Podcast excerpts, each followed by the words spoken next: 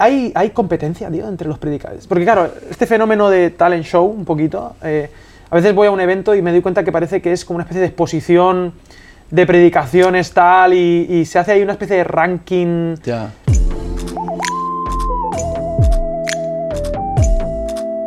No sé, no sé hasta qué punto tú has visto esto se da. ¿Sabes? Esta competencia, Ujú, ujú. no solamente personal de corazón, que uno siempre dice, oye, pues a ver, lo he hecho bien, lo he hecho tal, sino ya el agravio comparativo, el decir, el voy a decir esto porque este otro ha dicho esto. Ya. Eh, No sé, ¿qué piensas de esta, de esta movida de predicación Sí. a, a la carta? No sé, un poco Netflix. Yo no puedo hablar de lo que hay en la profundidad del corazón de las personas, de los predicadores. Yo te puedo hablar de mi corazón. Eh, mira, algo con lo que yo tuve que lidiar en una etapa de mi vida, no hace tantos años tampoco, fue con la envidia hacia otros predicadores que estaban teniendo más éxito, si éxito lo mides por invitación y tal. Y Dios me tuvo que enseñar una lección muy valiosa que creo hasta ahora que la estoy aprendiendo, supongo que habrá cosas que debo a- aprender. Eh, te lo cuento, como somos amigos, te lo cuento. Yo cuando tú empezaste a viajar a Latinoamérica, yo no viajaba a Latinoamérica en aquella época. Y sentí envidia, tío. Y la descubrí en mi corazón, tío. Porque yo pensaba, a ver, él es español. Yo soy español también. Él está viajando, le invitan a predicar. Y yo solo estoy aquí. ¿Por qué? ¿Por qué? Y, y encontré envidia, tío, en mi corazón en un momento al ver que tú estabas teniendo más éxito Por viajar. por viajar que yo.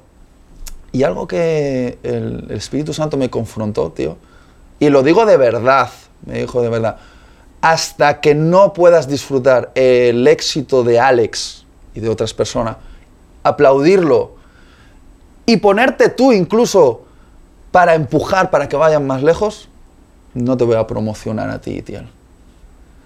Y me costó, tío. Esto estoy hablando de esto de hace unos años Qué atrás.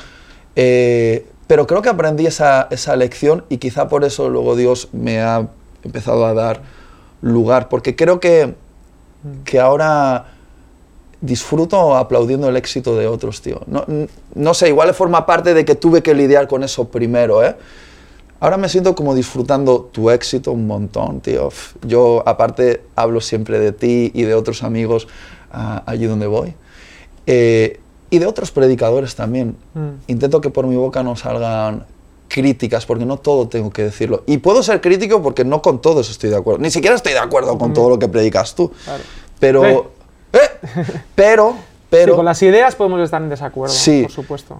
pero he aprendido de que, de que esas cosas sí que hay que guardarse, porque esas son las cosas más periféricas Mm. de la fe, ¿sabes? Entonces, pero sí que creo que hay competición en el mundo de los predicadores. Yo no lo vivo, creo no vivirlo así. Quizá también es fácil decirlo porque estoy viviendo un buen momento.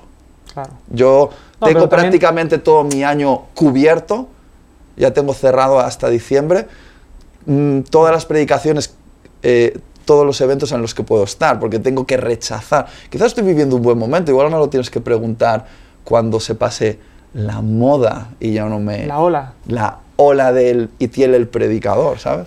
Bueno, pero puede ser también porque tienes un corazón sano, tío. Corazón sano y saludable. Solo una persona con un corazón sano puede decir lo que acabas de decir. Sí. Bueno, Solo pues una- espero, es tío, me gustaría y ser que, Dios, y que eso te honra, tío, y Dios Sí. también sabe, sabe los tiempos y tal. Pero bueno, las olas van y vienen, supongo, Mm. que a lo mejor no tiene que ver ni siquiera con menos invitaciones, ¿eh? Porque, ¿y si...? Es que esto puede ir a, a más. ¿Se Sí. puede morir de éxito? Y se puede morir. Y puedes estar yendo de evento en evento, en evento, en evento y perder tu alma, tío. Ir, ir al hotel, ver porno, contratar a una prostituta, emborracharte y terminar ahorcándote. se han dado casos. Conozco, conozco de grandes predicadores que vivían única y exclusivamente para el siguiente show. Eso te mata el alma, no estamos diseñados para eso. Creo que este modelo de ministerio, redes, viajes y tal, es peligroso. Y no creo que fuese en lo que Jesús estaba pensando cuando pensó en su iglesia, ¿eh? también te lo digo ¿En qué crees que estaba pensando Jesús? algo más orgánico. Eh, yo cuando leo las cartas es que no eran grandes eventos, tenía que ver con algo, cosas que ocurrían en casas, encuentros sobrenaturales, de persona a persona. Sí, a veces había grandes campañas en la calle, pero sin escenario también. Se ganaban un enfermo y bueno, se, se juntaban todos y este enfermo ha sido sanado por eh, Jesucristo, el nombre de Jesús, déjame que te hable de Jesús. Y creo Y que... ocurría. Yo no estoy en contra de, la, de, la, de que cambiemos y evolucionemos en las etapas. Hoy, hoy tenemos micrófonos, tenemos escenarios, tenemos redes, hay que aprovecharlo. Pero cuidado porque podemos perder el foco, tío.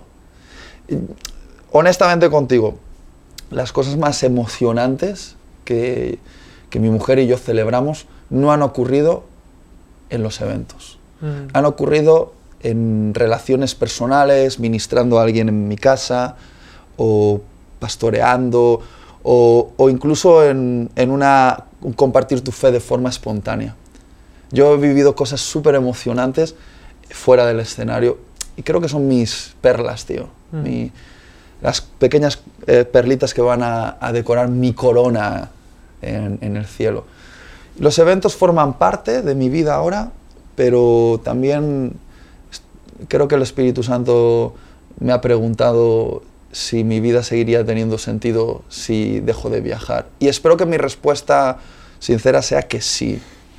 Quiero hacer un juego contigo, pero antes una pregunta. Sí. Mm, has hablado de viajar y todo eso, y, y ¿qué, qué has aprendido, tío, de la iglesia en Latinoamérica? ¿Qué, qué- qué- Sí. qué- qué cosas has aprendido de ella? Porque no solo son eventos, detrás de esos eventos hay iglesias locales, ¿no? Pues he aprendido que eh, la iglesia latinoamericana, tío, eh, tiene grandes virtudes también y algunas falencias. Entonces, por una parte, eh, cuando he estado allí y he tenido tiempo en iglesias y con líderes de iglesias, mi visión se ha inflado, tío, y he sido muy desafiado. Y cómo hacen, cómo aman, cómo se entregan. También he aprendido cosas que no quiero tener en mi vida y que estoy feliz de la iglesia que tenemos en España, ¿sabes? De no este- conforme. ¿Eh? No estamos conformes. No estamos conformes, eh, queremos crecer en lo que nos hace falta crecer, pero también deseo que se mantengan cosas que veo que son valiosas del, del contexto que tenemos aquí en España. Entonces he aprendido cosas que me han desafiado y también he aprendido cosas que no quiero eh, exportar a- aquí. ¿Tiene sentido eso? Totalmente, Eh. sí, totalmente. No te voy a preguntar qué cosas, porque vamos a hacer un juego, tío. Ah, vale, estamos que estamos claro. muy, muy así, tío. Estamos muy profundos. Muy profundos. Déjame que te dé un abrazo, tío. Que es que lo que me has dicho, tío, es, es mentira. Qué grande eres, tío. Te voy a hacer una, una movida porque tú, o sea, no lo puedes leer. ok. Espera, que ahora nos hemos desubicado y los de producción se van a enfadar con nosotros. Y tío, tío, vamos a hacer el juego. Em, tú eres un. Bueno, no, no hemos hablado de proceso creativo, de predicación, pero lo vamos a Ajá. hacer. Sí, Pues yo sé que eres favor. un tío que te curras mucho las predicaciones, que tienes tus apuntes y tal.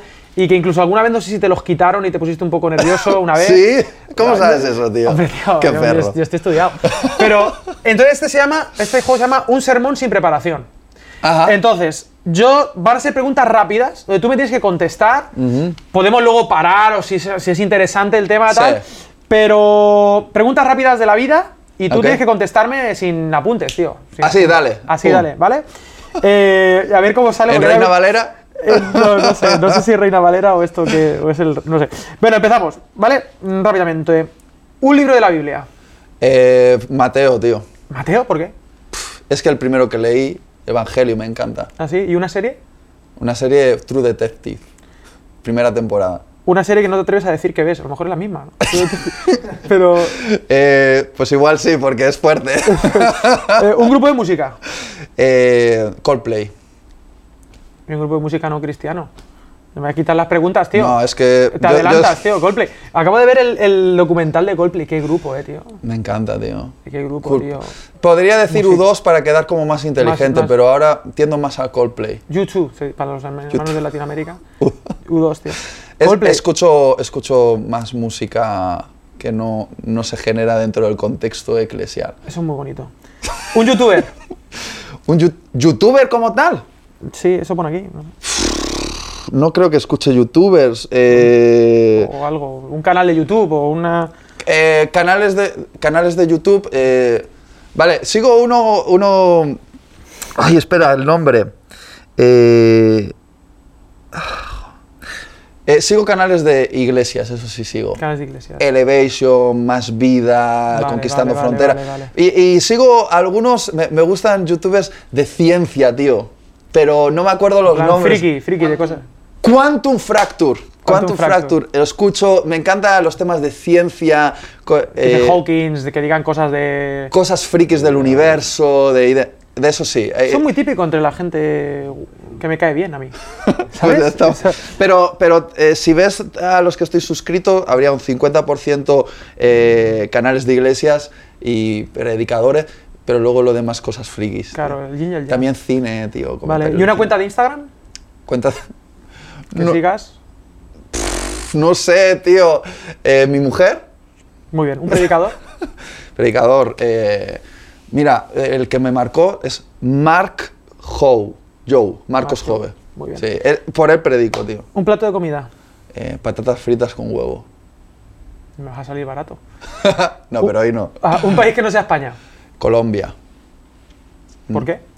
No sé, tío. Me Vale, encanta ya. Colombia. Ya está, tío, ya está, tío. Una iglesia local que no sea la tuya. Eh, eh, pues eh, Abriendo los cielos. ¿Dónde está? De David Sánchez. Ah, David Sánchez, muy Me bien. gusta. Eh, una pregunta. Ahora te voy a hacer preguntas ta, ta, ta, ta, rápido, ¿vale? Esta parte. Ya, pa. ¿Calvinista o arminiano? Arminiano más.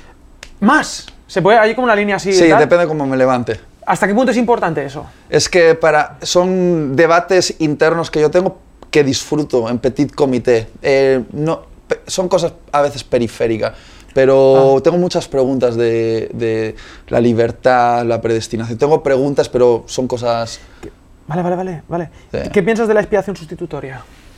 pues que sí, que es la verdad. Es la verdad. Yo la pienso claramente. Es que así lo entiendo, es la lectura más básica de la Biblia. Eh, creer en otra cosa me parece eh, sacarle tres pies al gato. O cinco. ¿No O- sé si es tres? Nunca, es, es siempre Porque lo- tres tiene. yo Tres tiene, tres, ¿no? cuatro, el quinto. Vale. En fin, pero es, es- Sí, es como camisa de once varas. Eso nunca lo he entendido tampoco. Es que no te metas en camisa de once varas. Sí. Vale, no Sí. lo voy a hacer. Eh, eh, si solo pudieses. No, Podría haber dicho calvinista para quedar mejor, porque ahora parece que son los más puedes inteligentes. decirlo.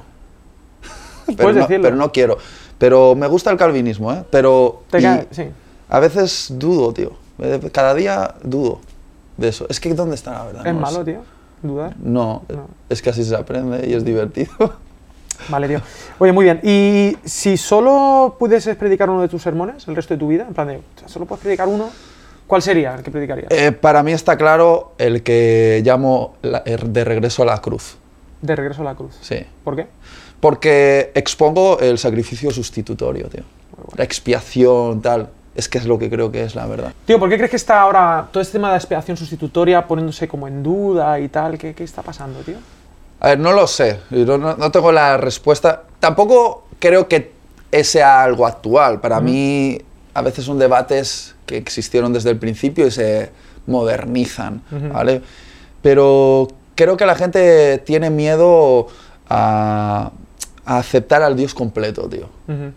¿Sabes? Eh, yo creo que la tentación para todos es quedarnos con la parte de Dios que nos hace sentir cómodos y con la otra parte no. Y, hay, y hay partes del sacrificio sustitutorio que son incómodos. La ira de Dios es incómoda, la necesidad de la muerte a causa del pecado es incómoda, ese, ese casi abandono del Padre a su Hijo en la cruz es incómoda. Pero no sé, yo creo que si el amor, la gracia, la compasión es santa, también la ira, el juicio y ese derramamiento de sangre también debe ser santo de alguna manera. Entonces, Mm. no voy a negarte que yo me siento incómodo con ideas de Dios, pero, pero las tengo que aceptar con humildad, tío. No sé. Y hasta que no se me demuestre lo contrario con la escritura y después de, de haberlo indagado profundamente, yo creo que en eso no voy a cambiar mi opinión. Sería algo que no vendería, por ejemplo. Muy bien. Y la última ya de este sermón sin preparación. ¿Tienes miedo de que Tiel se convierta en? Eh, un personaje que no, que no sea real y que pierda el alma, tío. Sí. Se pierde el alma. Sí, eh, porque em, ya te digo que e- en este mecanismo de predicar, evento, tal, puedes perder el alma eh, si no te marcas bien los tiempos. Y mi mujer y yo estamos discutiendo eh, cuáles son los tiempos. A veces discutimos, yo quiero más, y ella dice, "Mm, Cuidado. cuidado, tal. Eh, ¿Entiendes? Sí, sí, sí, es fácil perder, perder el alma. Estar predicando, ah, me ha pasado en algún momento, estar predicando y no tener mi corazón ahí, sino decir, a ver cuándo termina esto. Yo predicando y es un trámite. Puede ser, una, puede ser una- un síntoma de desgaste o de... Sí, y peligro, tío. Si no subo ahí y disfruto y estoy presente, Mm. no sé si se entiende el concepto de estar presente, estoy viviendo el yo, el momento, Fluyendo, sí. fluyendo, entonces me doy cuenta de que me estoy desgastando, me he excedido en, el vi- en los viajes y creo que estoy aprendiendo a, a decir que no, tío. Me quiero regalar el, el no ahora, el decir Vale. no. Mm, Pues, rechazo esa invitación. mm. Quiero, quiero a- a regalarme ese no, tío. También. Por mi alma. Genial, tío. Pues mira, has predicado muy bien sin apuntes, ¿eh? Muy bien. que me Eh, da miedo predicar sin sí. apuntes, siempre llevo. Siempre llevas, siempre llevas. Pero te hicieron algún bullying ahí, te los, te los quitaron Una vez, tío. Qué un grande. perro. Eh, un perro me quitó los apuntes antes de yo ir a predicar, tío. Y lo pasé fatal, tío. Lo pasé muy, muy mal. ¿Cómo es, cómo Soy, es des- soy desconfiado sin apuntes, me da algo como que falta. pero cómo- bueno, pero haces apuntes, ¿no? ¿Cómo es ese Sí. proceso creativo? ¿Cómo se prepara una predicación? Estoy siempre preparando predicaciones. Ahora mismo estoy preparando una predicación. Muy bien. Eh, siempre tengo mi... Antes una libreta, pero ahora uso mi teléfono, tengo un blog de notas. Ujú. Ideas, pa, va surgiendo ideas. Cosas que leo, cosas que escucho, cosas que veo, se me ocurre una idea y la apunto. No es una predicación, es algo, una idea. Ujú. Y luego es como que son piezas de un puzzle Ujú. que con el tiempo, a- al recurrir a las cosas que he ido escri- escribiendo, es como que se van conectando. Entonces, intento evitar comenzar una predicación con la hoja en blanco. Vale. Es horrible para mí eso. Voy Tengo que preparar una predicación. Además, odio cuando me dan el tema. Tienes que pre- predicar de esto porque se me da fatal preparar una predicación cuando me dan el tema. Porque es como que el tema viene a mí. Ujú. En- en, ah, voy conectando las piezas y entonces ya parto desde, desde una base. Ese es un- mi proceso creativo, empieza ahí. Vale. ¿Y qué haces con eso?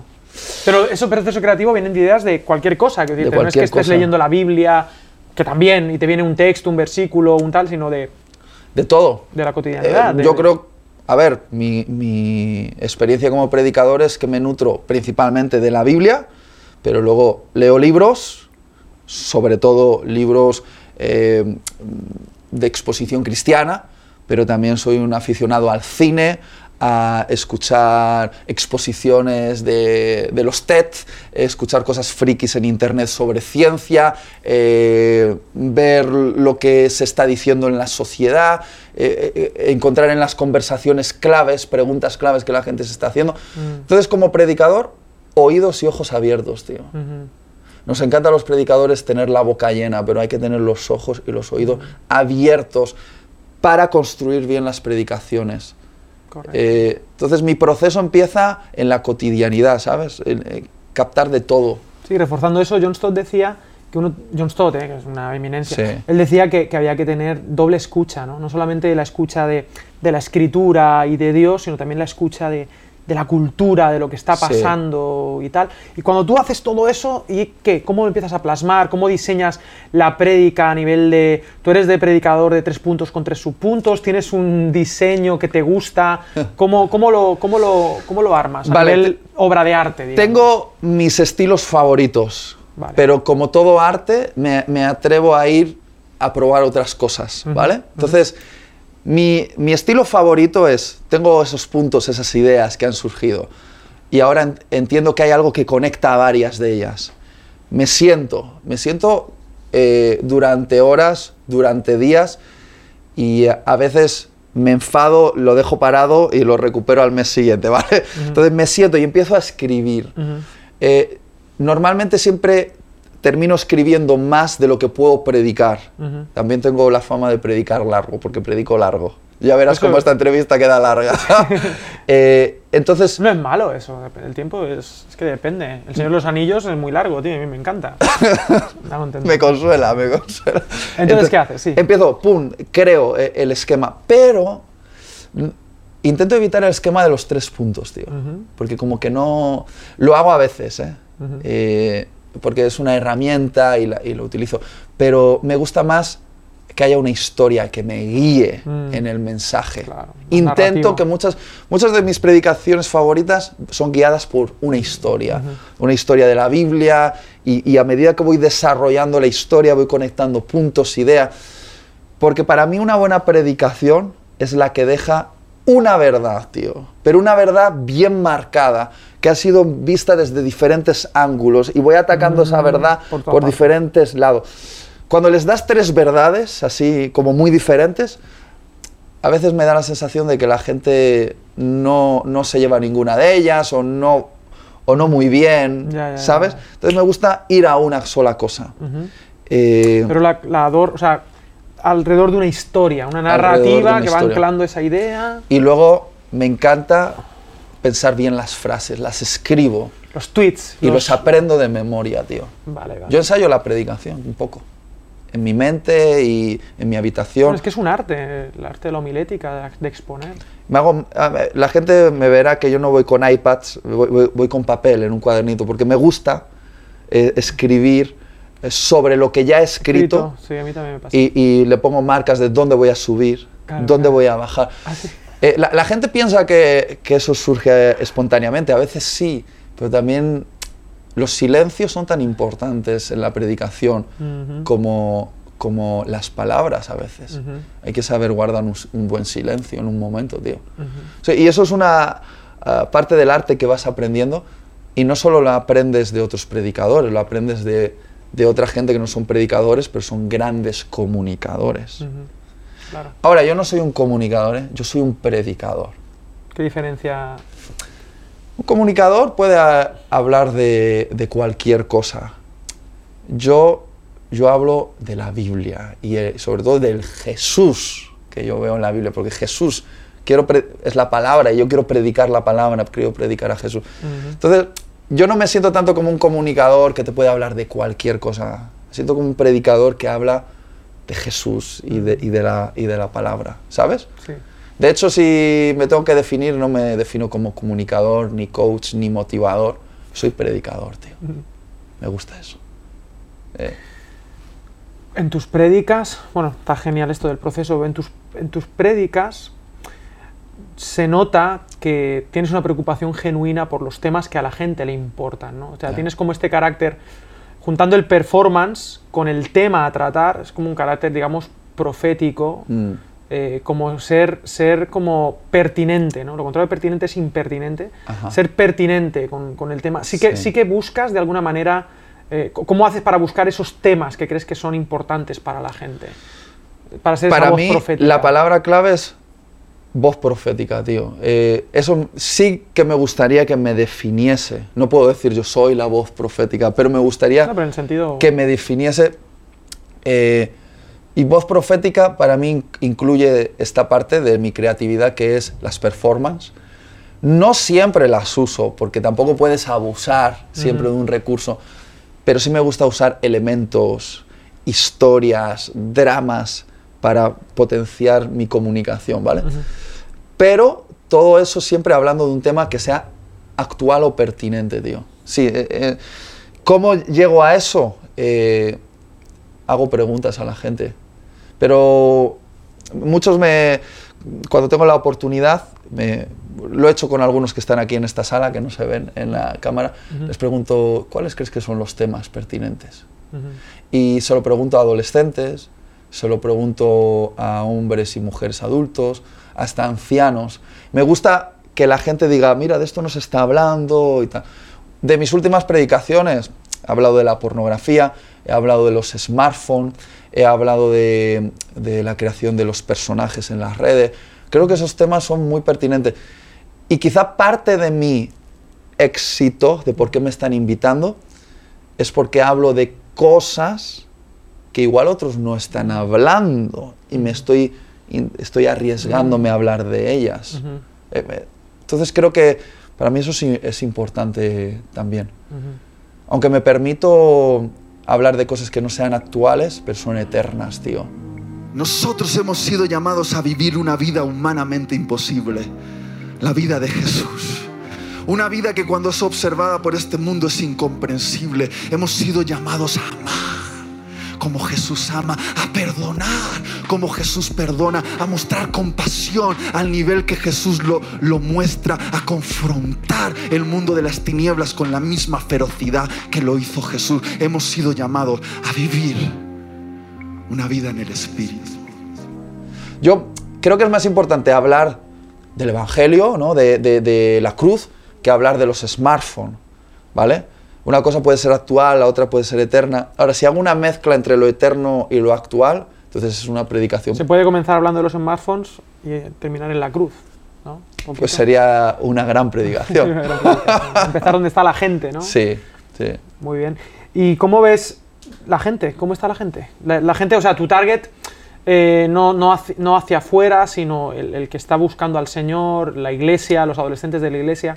¿Cómo ves a la iglesia así desde tu, este punto de vista de pájaro, ¿no? De, de- Mm. de- de- de que viajas, ves mucha gente.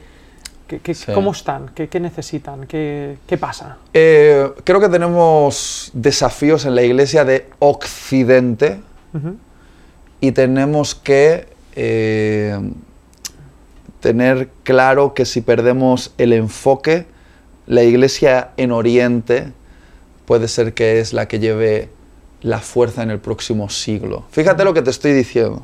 Sí, bastante macro, sí. Cuéntame, cuéntame, me, me Va- vale, lo que quiero decir es que yo no soy una persona como muy negativa con la iglesia, porque la amo, y la amo con sus virtudes y defectos. Pero, eh, por ejemplo, algo que, que me está preocupando es eh, cómo nos hemos atascado como, como iglesia en Occidente, y hablo Occidente, por ejemplo, la europea y la americana, sobre todo, y las que es más influencia, pues Australia, partes de Mm. África y tal. Eh, creo que nos hemos atascado en, en- en esto de girar alrededor de, de los eventos, de construir iglesias, y estamos perdiendo el foco de hacer discípulos. Ujú. Eh, yo creo que Jesús dijo, haced discípulos y yo construyo mi iglesia. Y nosotros queremos hacer iglesia y que Jesús haga los discípulos. Entonces estoy viendo eh, en la nueva generación falta de profundidad, tío. Ujú. Falta de profundidad. A ver, no voy a ser de los que dicen, pasado fue mejor, pero yo crecí aprendiendo versículos bíblicos, eh, le- eh, escuchando mensajes largos donde se leía la Biblia pasaba nada. y no pasaba nada, donde mi pastor eh, no usaba performance ni multimedia. Y, y- y- y creo que la falta de profundidad, tío, en, en mi generación, me preocupa. En la generación, sobre todo, que viene, Sí, me preocupa. tío. Y creo que es porque fomentamos mucho el pum, el evento, el, ah, El la, emoción. Y estamos fracasando en el discipulado. Y eso, eso es un asunto que, que me preocupa. Y creo que la iglesia en Oriente lo ha aprendido mejor. A lo mejor por necesidad, pues no le queda otra, ¿no? Pues no pueden, no pueden hacer grandes eventos. Entonces, ¿qué hacen? Discipulan. Ellos no dicen, no, vamos a construir una iglesia. Y por cierto, vamos a anunciar la apertura de una iglesia por la red social, ¿eh? Eh, no hacen eso. Discipulan gente, tío. Y, y creo que actualmente la delantera de la potencia de la iglesia viene por ahí, por China, Aunque por no India, vea, por. Aunque no sea tan... aunque no se vea. Tío, ¿qué estamos haciendo con las redes sociales, tío? ¿Qué, nos pasa? Yo tengo amor-odio, tío, por las redes. Sí, ¿por qué les pasa, tío, a las redes, tío? Es un amor-odio, porque las amo porque. son útiles. son útiles y no soy inconsciente de que estoy viviendo esta etapa de mi vida en parte gracias a las redes. Vale. Yo estoy en lugares que claramente sé que me han invitado porque me han visto en las redes. Y claro, ¿cómo no voy a estar agradecido por Es una eso? herramienta de esa Es una caja que decías que Sí. Pero lo odio en parte porque creo que nos está desenfocando. eh, bueno, hemos hablado de varias cosas hoy, de cómo se fabrican personajes, ya sea ese personaje el predicador, Mm. que tiene la apariencia, porque oye, los nuevos predicadores que surgen, qué bien hablan, Que claro lo tienen que todo. claro lo tienen todo. Qué guapetes que qué son. guapetes que son. Siempre bien vestidos. siempre bien vestido. Eh, y uno dice, claro, es que uno puede aprender a ser predicador viendo vídeos de YouTube, tío. Mm. Cuando yo aprendí a ser predicador, en esa época donde no había redes, y, y aprendíamos a golpes, a- después de una predicación, irte, irte a llorar por lo mal que te había salido, eh, el- tu pastor te criticaba, oye, esto que has dicho, falsa doctrina, ¿sabes? Y ahora no sé, es como que... pff, a veces voy a eventos y sin, sin- sin intentar ser muy crítico, digo, se está predicando paja a los jóvenes. Y la paja se prende fuego rápido, tío. Hay que construir sobre materiales eh, de piedra. ¿Cuáles Eh, son esos materiales, según tú? De piedra. Joder, que quizá tío. no hemos dejado de, de decir y estamos predicando paja. Joder, es que... mm, no sé, a ver, te voy a poner algún ejemplo, pero no... Vale, uno, uno solo va. Venga, uno- un ejemplo. Yo creo que debemos... eh, eh, vale, debemos predicar, por ejemplo, desde, desde una vulnerabilidad honesta, de decir, eh, no todo es estar bendecido, prosperado y en victoria. Estuve en una iglesia hace poco donde el pastor predicó, pre- preguntó, antes de que yo estuviese a predicar, ¿cómo está la iglesia? Y dijeron, bendecidos, prosperados y en victoria. Y yo dije, a ver, a ver, no, no me creo que todos estén bendecidos, prosperados y, Y en en victoria aquí, ¿sabes? A lo mejor dos de tres. E- Entonces yo, yo creo que eh, tenemos un evangelio a veces que se predica basado en el triunfalismo. Ujú. Y hay que predicar de- del dolor, del silencio, ¿Del de- fracaso? del fracaso. Mira, honestamente, eso lo he aprendido de personas como tú también y de otros. Hablar eh, desde, desde la vulnerabilidad conecta mejor con las personas. Mm. La gente que me ha agradecido más una predicación, me ha agradecido cuando he contado algo eh, que era, era honesto, tío. Mm. ¿Sabes? Y, y no lo hago por lograr conectar, porque si no sería una mala motivación. Voy a contar algo dramático para conectar. Pero creo que Pero sí, es, es lo debemos que- proyectar un cristianismo real y no es el triunfalista. Mm. ¿vale? Eh, es un, un cristianismo que, que, bueno, pues que cuando leo la Biblia yo veo a los discípulos dudando, luchando, creciendo, fracasando. Te voy a decir solo ese, ¿no? Porque me, pod- me podría meter en otros asuntos, pero... Pero es que en las redes la gente opina de lo que quiere, ¿no? Nos creemos con el derecho de, de asentar dogma de cualquier tema, de... Sí, tío. Y, Eh, y somos como un poco, perdona, es que somos como un poco imprudentes también a la hora de, de pensar, de decir cosas y demás. Y lo digo porque, mm, porque tengo aquí una- unos textos que hemos recopilado, yo no, el equipo de producción, eh, de una situación muy concreta. Eh, tú estás en Uh. una boda, en la boda de Quique Pavón, vamos a decirlo a las cámaras, porque claro, eh, también hay que, se dice el pecado y el pecador.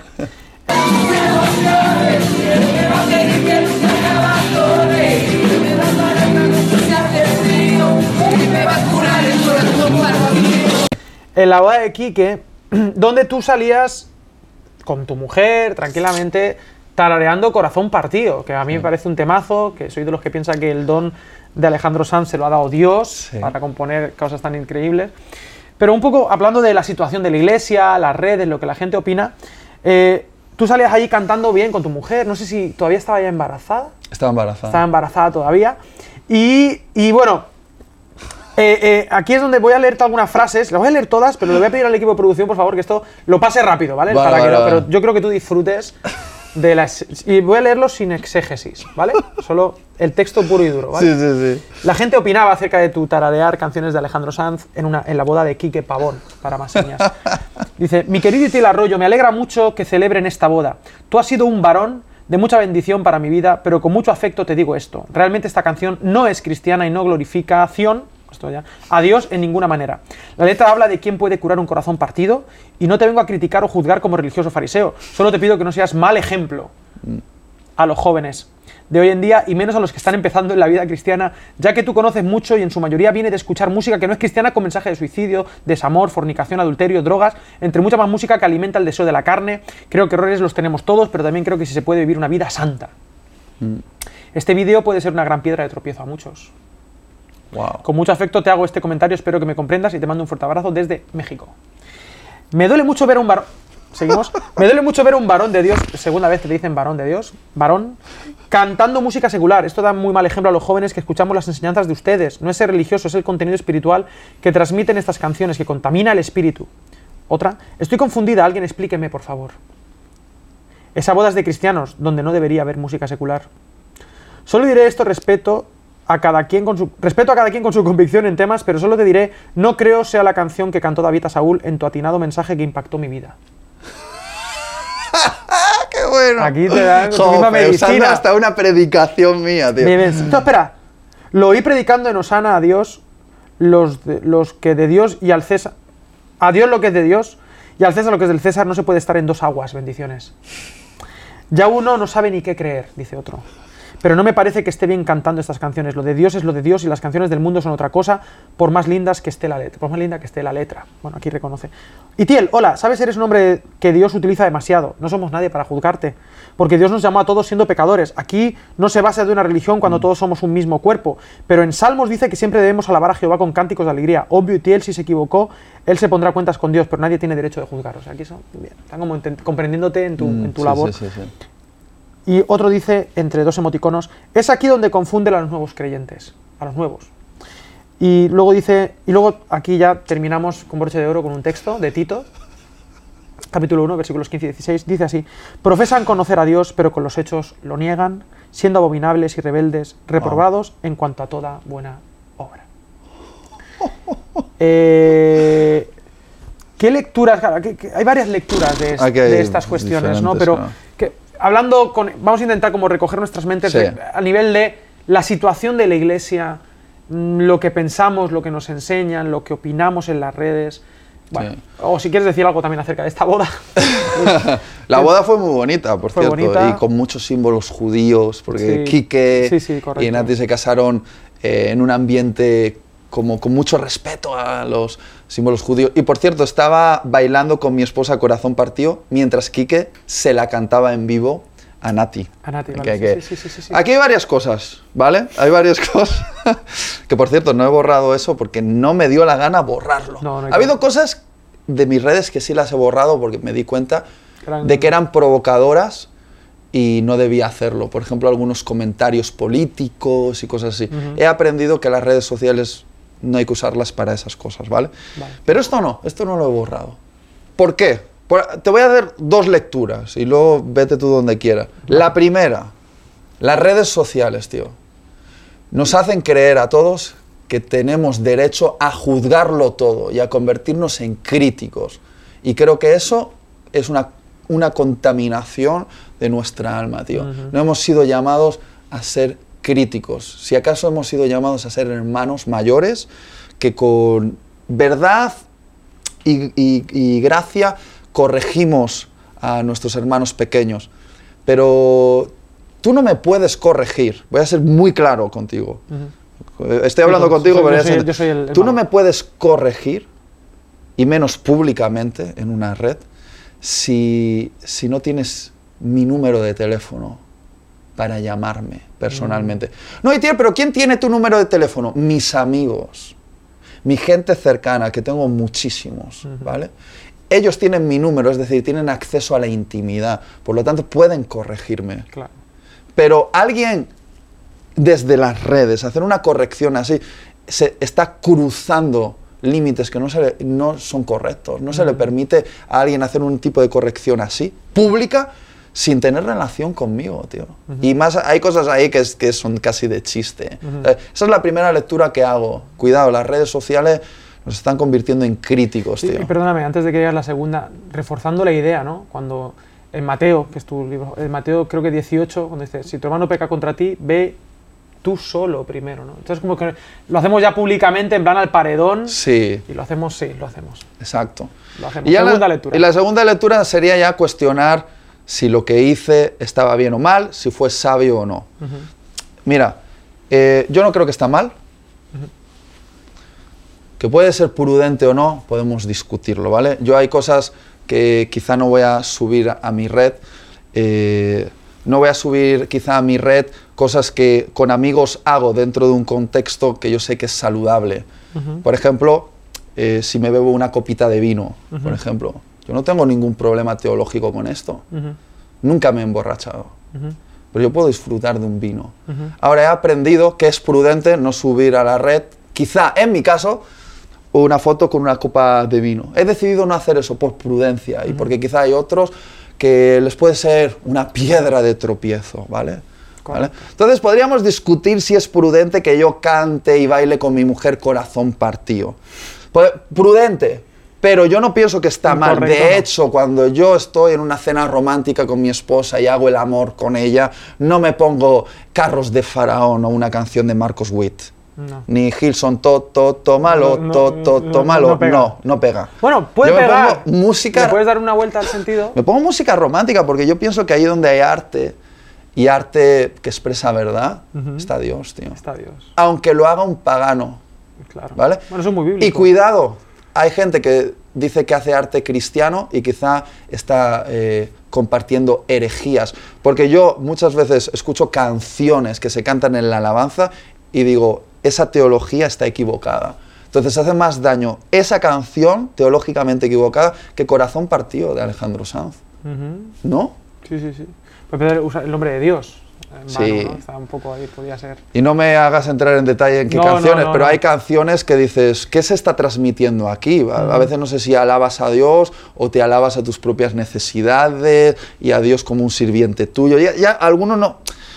O una idea que puedes cambiar a, en vez del nombre Jesús por la chica que te gusta y esa canción te sirve Por perfectamente. O Baby. Sí, sí, exacto. tío. Oye, pero eso que estás diciendo de la canción también se aplica a las predicaciones. ¿No?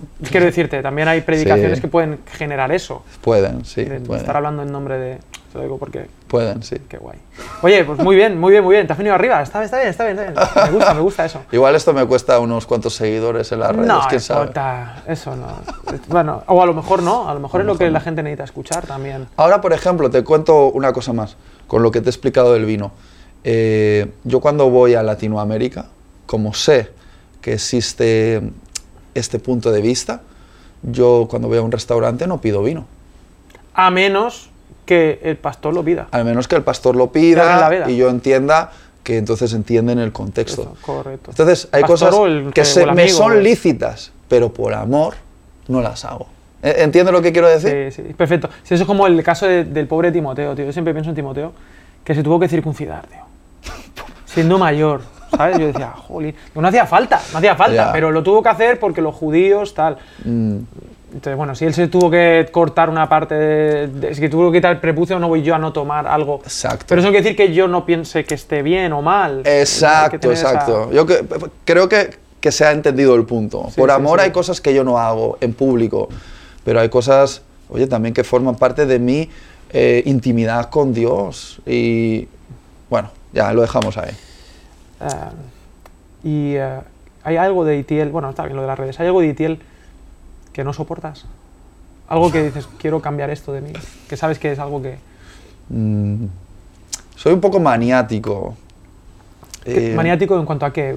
Eh, perfeccionista. O, Sí, pero esa es la típica respuesta que se da ¿no? en las entrevistas de trabajo. soy muy- un defecto, soy muy perfeccionista. perfeccionista. No uso perfeccionista, maniático. Maniático. A veces, por ejemplo, eh, si no todo a mi alrededor Ujú. está como yo quiero que esté, me cuesta concentrarme, tío. Entonces eso a veces me frustra porque tengo que hacer un trabajo, tengo que predicar y, y veo que hay algo, hay desorden en la casa. Ujú. No puedo. Y tiendo a veces a irme a una cafetería a preparar la predicación porque en casa me descentro. Y ahora imagínate con la llegada de mi bebé, Sí. que está en esa etapa en la que está comenzando a caminar y lo tira todo. Imparable, claro. Estoy, mi mujer me dice, no seas tan maniático, Itiel, no seas tan maniático. Entonces, eh, creo que a veces soy muy maniático con cosas, tío, así como... eh, Eso no te gusta de ti.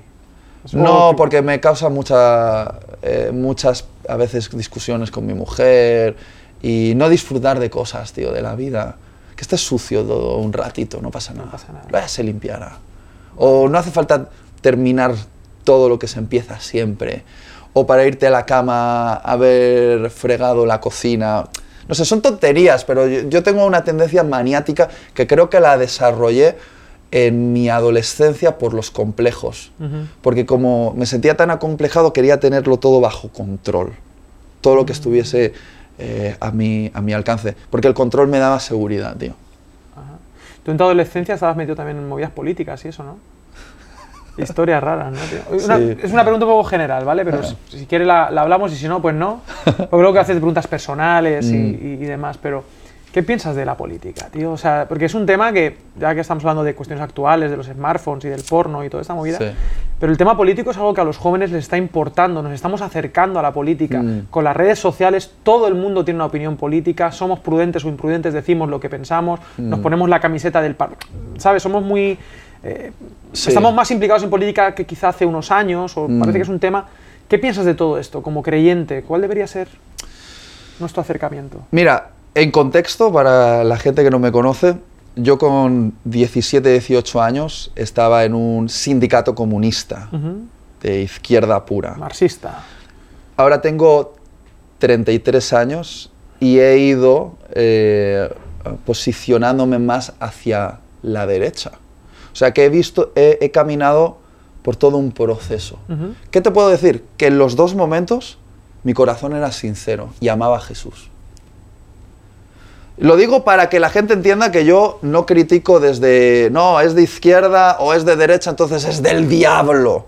Porque creo, Suele haber esta, suele haber eso esta beligerancia. y ahí es donde yo tengo un problema con la política. La política es una herramienta social, pero no es nuestra salvación. Y los cristianos debemos poner nuestra confianza no en la política, sino en el rey que viene y cómo él ha establecido su reino, que es una tercera vía, no es ni izquierda ni derecha, es una tercera vía. Entonces, los cristianos que se convierten en defensores de partidos políticos me preocupan, porque yo creo que de la izquierda se pueden rescatar cosas y de la derecha se pueden rescatar cosas. Si me preguntas... De todas maneras, esto es algo metafórico también, la izquierda y la derecha. No sé si hasta qué punto es insuficiente para describir lo que un ser Claro. humano piensa, un colectivo. ¿no? Y también, ¿qué, pien- qué piensas tú que es la izquierda o qué piensas tú que es la derecha? ¿Vale? Porque actualmente igual la izquierda hoy significan cosas que no significaban hace 50 años atrás. Lo, lo estereotipamos todo, ¿no? Estamos... Claro. Entonces, yo eh, sigo una, una tercera vía, que es el Evangelio. Pero obviamente hay cosas que, que no puedo defender de algunos partidos políticos. Eh, entonces, sí que por la situación actual que estamos viviendo en España, eh, yo he, he tenido una trayectoria desde la izquierda hacia la derecha y fundamentalmente con cosas que para mí son muy importantes. Eh, co- cosas como el aborto, el matrimonio eh, homosexual y toda esta política LGTB, el nuevo feminismo. Mira, eh, partidos que decían que eran de derechas han apoyado todo eso también. ¿eh? O sea que cuidado, ¿dónde- ¿cuál es la izquierda y la derecha verdadera? Es que eh, por eso mi confianza está puesta en la tercera vía, que es el Evangelio. Sí, porque el argumento es que no solamente estos temas que has mencionado, que son fundamentales, pero también está el otro lado de los temas, ¿no? Por ejemplo, el tema de la pobreza, de cómo apoyamos, Claro. eh, o tema de la inmigración, la, la misericordia, que tampoco hay partidos que encajan en eso, a lo mejor algunos de izquierda que sí que encajan, no sé si más de boquilla o realmente. Mm. Entonces, no sé, ¿te ves en esa tensión? Me veo en esa tensión Creo que en el Evangelio son importantes esto también. ¿no? Es muy importante. Y me atrevería a decir que por lo menos en España no existe un partido político que represente bien el Evangelio en su plenitud. Tiene que existir, bueno, no sé si tiene que existir. Es que yo creo que no va a existir porque, porque Jesús pensó que este mundo se iba a arreglar no a través de la política, sino a través de algo que se llama eh, el Evangelio, tío, con todo lo que implica. Y de hecho yo pienso que debe existir esta tensión, es saludable. Me preocupa que haya cristianos que parece que son más defensores de ideas políticas que del Evangelio, que les oyes escribir tweets, les es- lees tweets sobre política, pero nunca nada del Evangelio, tío. Eso me preocupa. ¿Cu- ¿Cuál, cuál es la manera saludable de acercar? O sea, porque no es no es alejarnos de la política, porque podemos implicarnos de manera lícita en política, si tenemos el llamado. Sí, claro. Pero ¿cuál es la actitud esta? No sé si es una cuestión de prioridades, no sé, ¿cómo, ¿cuál sería la, la, manera saludable? Pienso que es cuestión de prioridades. Eh, debemos estar involucrados en todas las áreas de la sociedad y una de ellas es la política. Eh, pero tenemos que tener la política en la posición correcta, nuestras prioridades, ¿vale?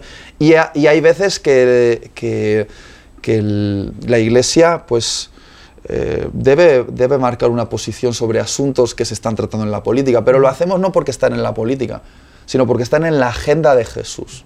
Si están en la agenda de Jesús, la Iglesia defiende, defiende esa agenda, pero también la defendemos con otras armas diferentes. ¿Sabes? A Jesús muchas veces le intentaron tirar de política. A ver, ¿tú qué crees de este asunto político? Y Jesús se escapaba muchas veces de dar respuestas a esos asuntos políticos. Iba a las cuestiones eternas, tío. No sé si tiene sentido, es una conversación Sí, sí, muy sí, larga, pero... muy amplia, pero sí. muy amplia. Pero es un tema que creo que debemos poner sobre la mesa y reflexionar acerca de él. Me parece que es importante y no y no no comprar todo lo que se vende a veces en el mercado. Exacto. Por todas por todas partes, ¿eh? Por Sí. activa y por pasiva. Am, Itiel, eh, ¿dónde estás tú dentro de 20 años? ¿Cuál es tu estás todavía viajando, estás predicando, estás está- ¿Sigues siendo el predicador o eres otra cosa? ¿O- ¿Lo has pensado? ¿Dónde estás? Pues, a ver... O me- 30 años, ¿no? 20 todavía, tendrías 53, estarías todavía a tope. ¿Hay algo en tu corazón cara al futuro que... que- Mira, eh, de aquí a 30 años me gustaría no haber fracasado Mm, como padre y esposo. Eso ya te lo... Número uno ya. Número uno, número uno. Pero dejando eso de, de lado, de aquí a 30 años eh, probablemente me veo eh, dedicándome más a ser dis- eh, dis- maestro, pastor, mentor de una comunidad a la cual no solo predico, sino vivo con ella, ¿sabes? Eh, si Dios me da el privilegio de no solo ser una moda momentánea como maestro de la palabra y poder perdurar y tener algo relevante y bíblico que decir de aquí a 30 años, me gustaría. Pero está claro que la energía no me va a acompañar como tengo ahora. Ujú. Igual hasta estaré cansado de lo- del jet lag o podré desarrollar una enfermedad, o, y- Mm. ¿sabes? Entonces, mm, ya estoy pensando que, que la iglesia local, la comunidad, es donde me quiero ver de aquí a 30 años. Ujú. Si sigo siendo un predicador eh, a las naciones, estaré agradecido, pero, pero sé que eso también pueden ser pues, etapas en la vida. Y aquí en, en las tres tabernas siempre hacemos una pregunta eh, basada en el versículo de Hechos 28, donde cuando Pablo ve a, a- a los hermanos de Roma y dice que su corazón estaba agradecido y que se fue reconfortado y demás, en ese lugar informal, ¿cuál- ¿cuáles son tus tres tabernas? Es decir, ¿cuál es ese espacio, ese lugar donde tú puedes ser reconfortado, Mm. más allá de Damaris, ¿no? más allá de tu Ujú. mujer, sino tienes este, este lugar donde tú puedes quitarte estos galones de predicador, de, de personaje en el buen sentido también, ¿no? Y, de, y de dejar el performance, ¿sabes? Dejar la- el traje aquí y, y, eh, aquí me nutro, tal. ¿Tienes, ¿Tienes ese lugar? ¿Cuál es ese lugar? ¿Cuáles son esas personas? Sí, creo que no es un lugar, creo que es eh, unas personas. Ujú. Eh, no es el lugar, sí, porque el lugar puede cambiar, Ujú. pero son personas, son amigos. Y obviamente mi mejor amiga es mi esposa, obviamente. Ahí, ahí es donde estoy relajado totalmente, porque eh, ella, ella me ama conociendo todos mis defectos. Eso no me lo da nadie, Jesús y ella.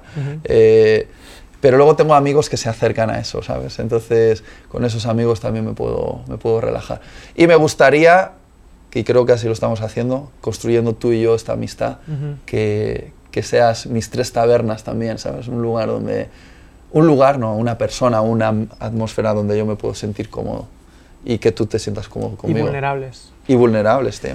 Pues tío, yo no veo una mejor manera de terminar la entrevista, tío. Yo me doy por pagado, gracias, gracias por todo lo que has dicho.